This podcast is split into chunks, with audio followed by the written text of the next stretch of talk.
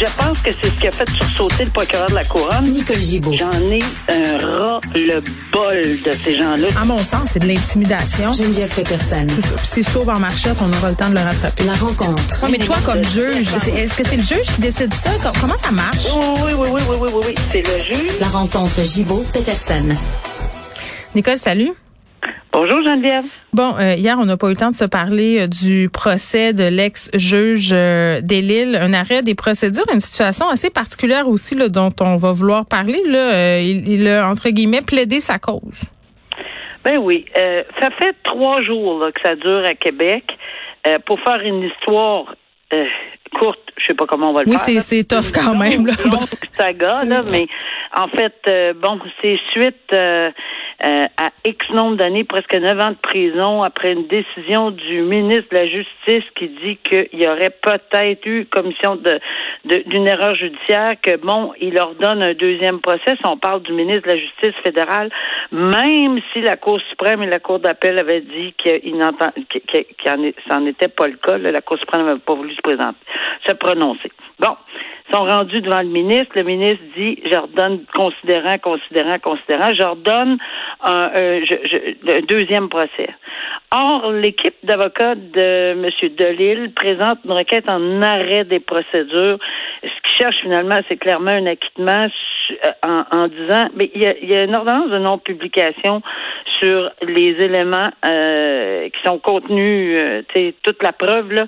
On comprend pourquoi, parce que si jamais il y avait un deuxième, et on dit si, parce que c'est sûr que ça, va dépendre de la décision sur l'arrêt des procédures, ben, un autre jury devra être formé, puis on peut pas, ils peuvent pas tout connaître d'avance. Donc, euh, on a assez de détails pour savoir que le ministre, euh, le- la défense dit, écoutez, il y a des problèmes graves au niveau de la preuve euh, de la couronne et on n'a pas eu le droit à une défense pleine et entière ou à un procès juste. euh, bon, enfin, dans les circonstances.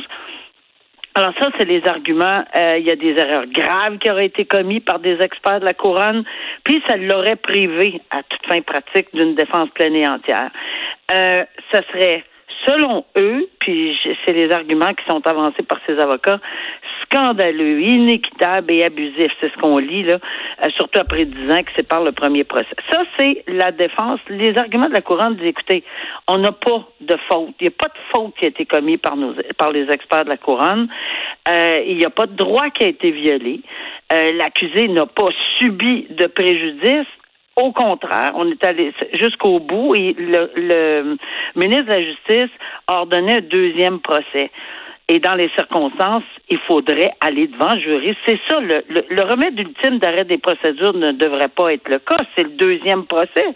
C'est ce que le ministre dit. Bon, on termine hier avec, euh, c'est là qu'arrive euh, l'élément euh, assez inusité, je dois dire, là, dans les circonstances c'est que ça termine hier, ou les arguments hier, si, si ma mémoire est bonne, oui, c'est ça hier. Et là, euh, à la toute fin, quand tout le monde a fini de procéder, de, de, de plaider, il demande à la cour, je peux-tu vous parler 60 secondes? Hmm. Puis ça, ça avait pas l'air prévu, hein? Ben, je pense pas du tout, du tout, parce qu'on lit, parce qu'il y a quand même assez de détails là, sur ce qui s'est passé, alors que le juge, c'est pas, on n'est pas devant jury, alors il y a, y a pas de problème euh, à, à rapporter ce qui est arrivé. Apparemment, qu'il y a eu euh, un petit échange assez euh, sec, si on peut dire ainsi, entre ses propres procureurs et lui-même, qui a dit regarde là, moi je veux dire ci, je veux dire ça, puis que son avocat aurait dit de ne plus l'interrompre euh, et, et que le juge que que le monsieur Delille aurait dit c'est pas votre cause, c'est ma cause. Aurait rétorqué monsieur Delille. Alors il s'est adressé ça, j'avoue que je trouve ça un peu inusité, mais c'est chaque juge. C'est, écoute, quand tu es représenté par des gens euh, qui ont cette notoriété, comme Maître La Rochelle. Euh, bon, est-ce qu'il y a vraiment besoin d'aide dans ces arguments? Euh, en fait, normalement, c'est parce qu'on laisse pas plaider deux, trois, quatre personnes, tu sais. Alors, euh, mais je pense que personne n'a été surpris. Il a probablement pas dépassé son 60 secondes. De toute évidence, il a plaidé quelques affaires. Il a même invoqué des, des, des, euh, la Cour suprême. Alors, euh, je le dis là, je trouve ça assez inusité qu'on que, que la personne, M. Delille, plaide lui-même après ses procureurs. Mais enfin, est-ce que, en bout de ligne, ça va changer quelque chose? À mon avis, non. Le juge l'a en délibéré, cette requête-là, mais c'est extrêmement important parce que ça fait évidemment la différence entre un arrêt des procédures totales ou un deuxième procès, puis c'est ce qu'on attend comme décision. Mais je pense que la décision, on n'aura pas cette décision-là avant janvier. Ben, je pense qu'on est rendu habitué d'attendre dans ce dossier-là, Nicole. Très, très honnêtement. Tout à fait C'est parce qu'on dirait que ça finira jamais, tu sais. C'est sûr. Puis là, tu as un cours d'appel. En tout cas, regarde, on va. Il a quand même un certain âge, le juge de Lille aussi, là, on va se le dire. L'ex-juge. Oui, on va y aller étape par étape. Là, on, on, on ça fait dix ans là euh, qu'on le suit. On n'arrêtera pas de le suivre. On va regarder, puis on va commenter quand on aura les décisions, parce que pour le moment, ça me semble. Bon, on n'arrête jamais là, dans ce dossier-là, là, jamais, jamais. Bon, euh, la fondatrice des restaurants Cora, Nicole, qui témoigne au procès sur l'enlèvement de son fils. Oui, puis ça, on fait un petit rappel. C'est un procès par jury. Un petit peu de prudence, mais en, en ce qui a trait à la preuve, c'est parce qu'on a parlé euh, régulièrement. On le lit dans les journaux. Ça intéresse tout le monde. C'est presque, euh, euh, c'est presque un film, le déroulement de tout ceci, parce qu'on on se souvient que on avait, tout le monde avait été assez, on avait été surpris par le fait que quelqu'un, d'abord, premièrement, qu'il s'agissait d'une personne qui avait été enlevée dans un coffre de taux, et là on s'aperçoit que c'est évidemment le fils euh, de dans les circonstances de, la, de Madame Tsoufilou, Tsoufilou, pas évident à dire, euh, parce que bon, elle a témoigné, mais son fils, c'est lui qui aurait été évidemment euh, kidnappé, mis dans la voiture. Euh, c'est son témoignage. Il a témoigné pendant deux jours, trois jours de temps. Mm-hmm. Je me souviens au début que on l'avait raconté, bon, parce qu'on suit l'actualité judiciaire tout le monde, là, puis on regarde ça, puis on dit pourquoi il parle de euh, enlèvement allégué? Tout le monde se demandait, mais là, on a compris par le contre-interrogatoire, parce que ça aussi, c'est divulgué, là, quelles ont été les questions très corsées et pointues. Même le juge a dû intervenir à un moment donné, là, parce que là, ça y est, ça, C'était too much, là? Là, il y en avait beaucoup, là. Tu sais, ça mm-hmm. allait, venait. Puis c'est pas facile à gérer quand quand on a des plaidoiries, tu sais, pas des plaidoiries, mais des contre-interrogatoires enflammés ou, en interrogatoire en chef. Alors oui, il faut faire une gestion là, de de tout ce beau monde-là à la cour. Alors, on a vu que c'était parce qu'on pose des questions à l'effet, est-ce que ça serait pas vous qui avez la victime alléguée, là? Est-ce que ça serait pas vous qui aurait orchestré tout ceci? Puis c'est pas, tu sais, on se souvient que dans la preuve, on a également parlé de, de, ravisseurs qui, qui auraient pris un verre avec lui et ou, euh, bon. Alors, on a mis tous ces petits points-là ensemble, qu'on lui a offert une cigarette ou quelque chose de genre, et qu'on l'a mis dans un fossé par la suite. On met tous ces petits points-là, puis on, est, on contre-interroge très, très, très serré là-dessus.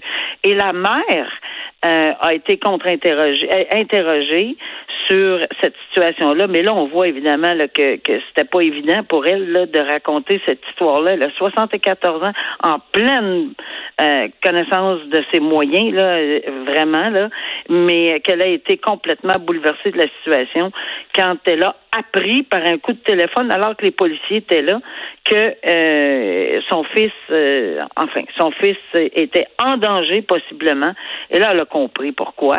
Et les demandes de 11 millions quand même là, de, de, de, de rançon, euh, c'est ce que les journalistes soulèvent. Mm-hmm. Alors, mais là aussi, on y pose des questions sur parce que c'est toute une saga de famille, là. Cette famille-là, euh, Nicolas Tsouflidis, euh, son, son frère, Monsieur Zaïdan qui est l'accusé, Madame qui est la chef d'orchestre, si on veut, de, de tout ceci, et pourquoi, dans quelles circonstances, puis évidemment, est-ce que vous avez donné les mêmes sous à tout le monde, euh, et c'est tout le temps autour de ça que ça tourne, mais il y a une quarantaine de témoins, Geneviève, qui vont circuler, là, on va s'en parler, et on suit ça parce que c'est vraiment intéressant de voir des tournures que ça peut prendre, les interrogatoires en chef. Après, on, contre-interroge, puis mm. on s'en va dans une autre piste.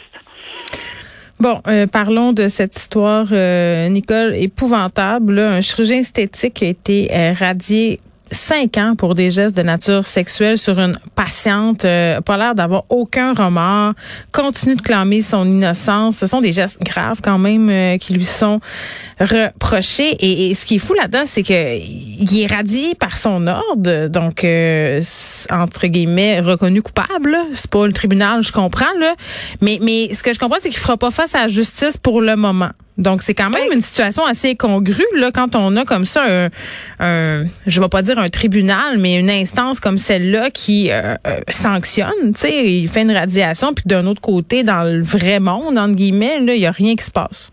Ben, je me suis posé exactement le même genre de questions. Oui beaucoup de détails, mais c'est sûr que quand on, on lit euh, les allégations et en fait euh, les gestes, hmm. il aurait en partie, euh, bon, on l'aurait, je pense qu'on a enregistré quelque chose là, à, dans, dans, ces, dans du, du, médecin en question. Là. Hmm. Et qui aurait fait certaines admissions, mais qu'il il remet le blâme sur la, la victime. Il dit qu'elle est manipulatrice, que c'est une femme très sexuelle. On a déjà entendu ça dans certains Oui, non, mais je comprends, je comprends très bien. Mais là, on est devant le conseil ben de discipline. Est-ce que, moi, je, me suis posé la question, est-ce qu'on a déposé une plainte au, à la police? Est-ce que cette plainte a monté au DPCP? Est-ce qu'on a pris des décisions? Ou est-ce qu'il n'y a pas eu de plainte du tout? Je, je n'en ai aucune espèce d'idée, mais il est certain qu'on n'a pas les mêmes règles de preuve. Ça, par exemple, je peux confirmer et affirmer. Mm-hmm mêmes règles de preuve ne s'appliquent pas nécessairement devant le comité de discipline, ça c'est bien certain.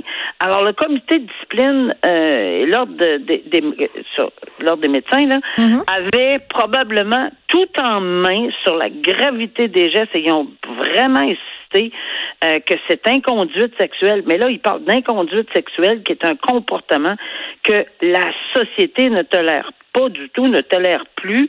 Et euh, peu importe ce qu'il en est, euh, ils, veulent passer, eux, le Collège des médecins, que, un message très clair, dissuasif. Et c'est pour ça que cette pénalité-là. Maintenant, est-ce que tout ça passerait le test devant un hmm. tribunal au niveau Mais ben, rien n'est moins sûr. On, ne le sait pas. Donc, ce médecin-là, euh, ce chirurgien esthétique, Michel euh, Chagnon, pardon, qui a été euh, trouvé coupable devant le Conseil en juin dernier, il a dit, lui, euh, qu'au-delà de deux ans de radiation, il stopperait sa pratique parce qu'il dit, je vois pas comment je pourrais rebâtir une clientèle après ça.